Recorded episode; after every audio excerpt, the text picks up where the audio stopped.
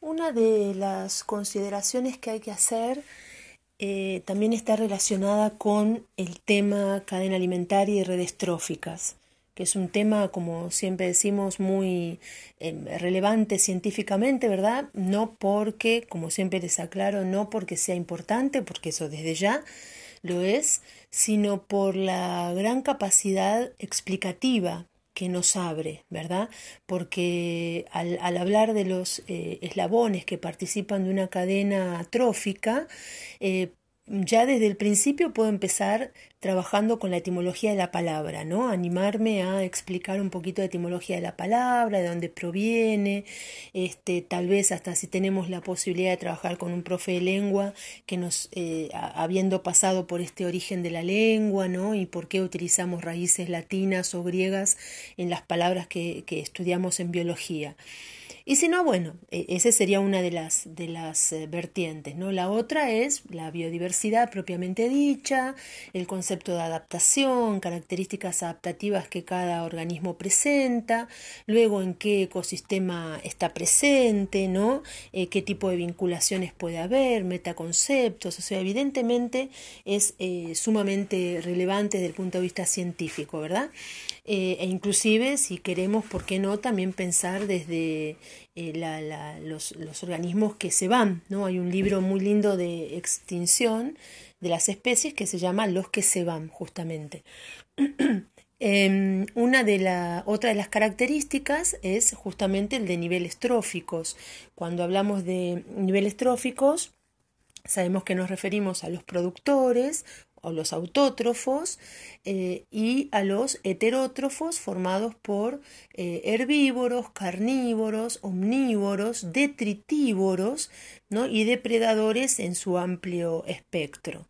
Em, eso, es, eso es algo que, que, digamos, no ofrece mayor dificultad porque es sencillo de encontrar, sencillo de, de, trabajar, de tener este, mucho material al, al, respecto. Pero sí hay un punto importante que hay que considerar que es el balance energético que hay en una cadena trófica ¿no? o en una cadena alimentaria, como bien decimos.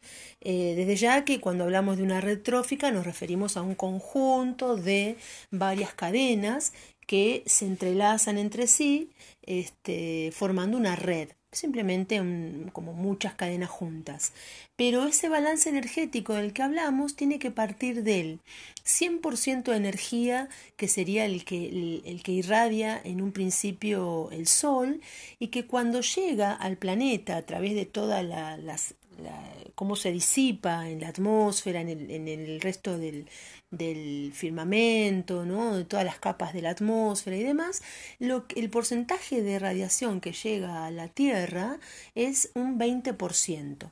¿No? Un 20% de energía calórica y lumínica es la que llega del 100% que emitió el Sol. Por lo tanto, los eh, autótrofos justamente van a utilizar ese 20% para hacer fotosíntesis y transformar esa energía lumínica en energía química, eh, como bien sabemos. ¿no? Eh, ese 20% que llega al planeta es, se denomina albedo, con B larga.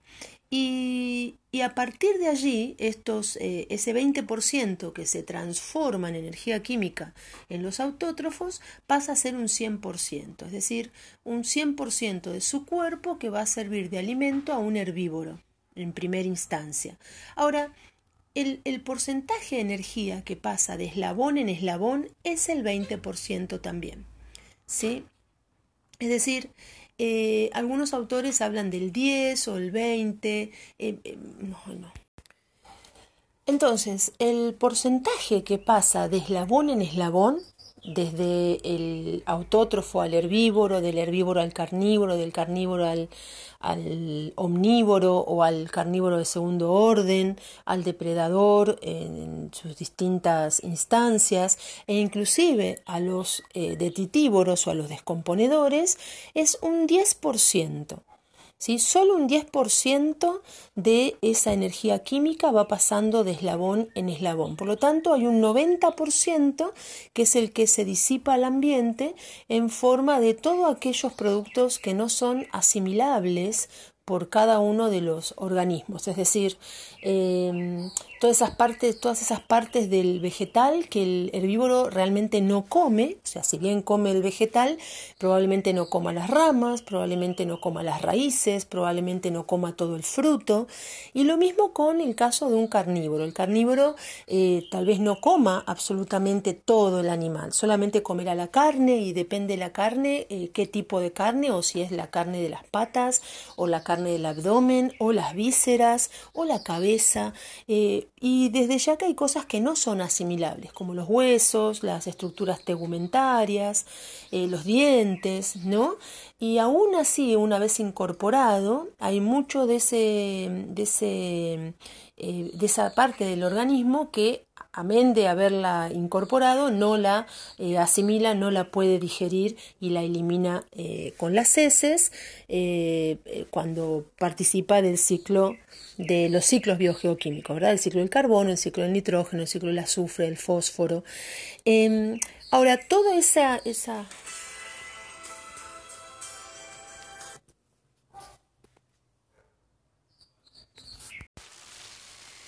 Además, además de todas esa, esas partes que no digiere, que no asimilan los organismos, eh, que, van al ambiente en forma de heces, eh, también hay que considerar eh, lo que forma parte de la orina, lo que forma parte de la transpiración, y eso es lo que, llevado al ambiente, puede ser parte también de la temperatura que el ambiente va a tener. Lo interesante es que cuando decimos que pasa el 10%, o sea, si imaginamos la secuencia típica de una cadena alimentaria, tendríamos, por ejemplo, el autótrofo, eh, la flecha que indica que sirve de alimento a el herbívoro y arriba de la flecha por supuesto deberíamos poner ese 10%. A su vez, del herbívoro, del consumidor de primer orden, que pasa eh, la flecha apuntando al consumidor de segundo orden, indicando que sirve de alimento A, eh, también va un 10%, es decir, que siempre hay una retransformación permanente de energía. Es decir, lo que come el herbívoro en su cuerpo se transforma por el metabolismo en un 100%, recibió un 10%, pero eh, de alguna manera en la sumatoria de todo lo que va a recibir va a formar un 100%, pero de, ese 100% solo un 10% va a pasar al siguiente nivel trófico, ¿verdad? Este, lo, interesante de esto además es que este porcentaje es lo que da eh, luz sobre una ley que se utiliza en, una ley se, utiliza en economía pero se aplica también en la economía eh, ecológica de los ambientes que es la ley de costo beneficio es decir, eh, cuánto le cuesta a un individuo, a un organismo, obtener el beneficio de su nutrición. Es decir, se utiliza mucho en ejemplos de depredadores. Es decir, un depredador para alimentarse para nutrirse verdaderamente y quedar saciado en esa alimentación, debe recorrer grandes distancias, eh, utilizar varias estrategias de búsqueda, de estar agazapado, de imprimirle gran cantidad de energía a sus músculos para correr, para, para estar escondido, para esperar, para aguantar tiempo eh, que no tenga alimento porque no encuentra la presa. Entonces, todo ese, ese costo que a él le, le, lleva poder alcanzar el beneficio es lo que también puede hacer que no tenga que recorrer tantas distancias. O sea, el espacio que él debe recorrer tiene que estar circunscripto por una serie de eh, factores físicos que hagan que le alcance ese recorrido para él poder alimentarse y quedar satisfecho porque si tuviese que recorrer mucho más, eh, el balance de costo-beneficio sería negativo, es decir, le costaría más recorrer más territorio, estar más tiempo agazapado, pasar más tiempo de hambre, eh, gastar mucha más energía en los músculos y demás, para que en realidad simplemente coma una presa. Entonces siempre se habla de ese 10% que de repente, no sé, un puma come un zorro, ese zorro le da un 10%, por lo tanto, cuántos zorros debería comer y qué distancia debería recorrer el puma para encontrar varios zorros para que realmente cubra su requerimiento nutricional. ¿Sí? Es, es un, parece ser complicado, pero es bastante lógico si uno lo, lo piensa, ¿verdad?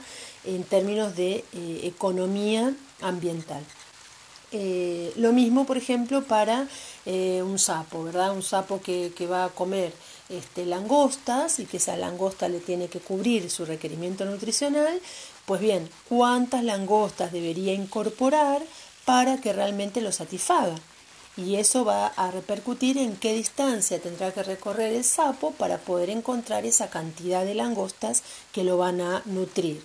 ¿Sí?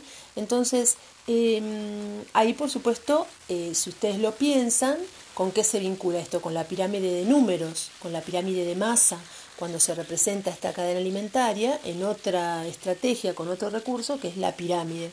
Entonces, en la medida que uno más o menos maneje estos, estos, estos puntos cruciales, que les vuelvo a repetir, son, son como em, aclaraciones de cosas que uno a veces no tenía en cuenta, pero que ya la sabía, aunque no la sabía con esta terminología. ¿no? Entonces hay una pregunta que se suele hacer que es, ¿por qué razón una cadena alimentaria no puede tener más de cinco eslabones?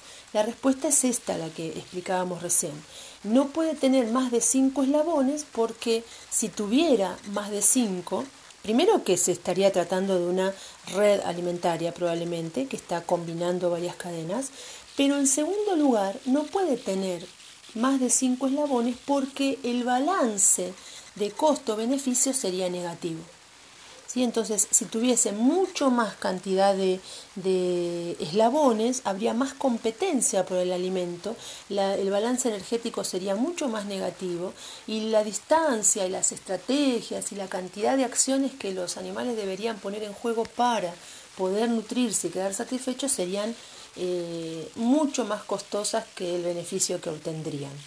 Entonces, suele ser esa la eh, respuesta. A veces los chicos contestan simplemente que, bueno, son cinco porque el libro siempre pone el mismo dibujito, ¿no? Pero no, tiene una, se, vincula con esta ley de costo-beneficio y lo que este, les estaba explicando en, en el audio.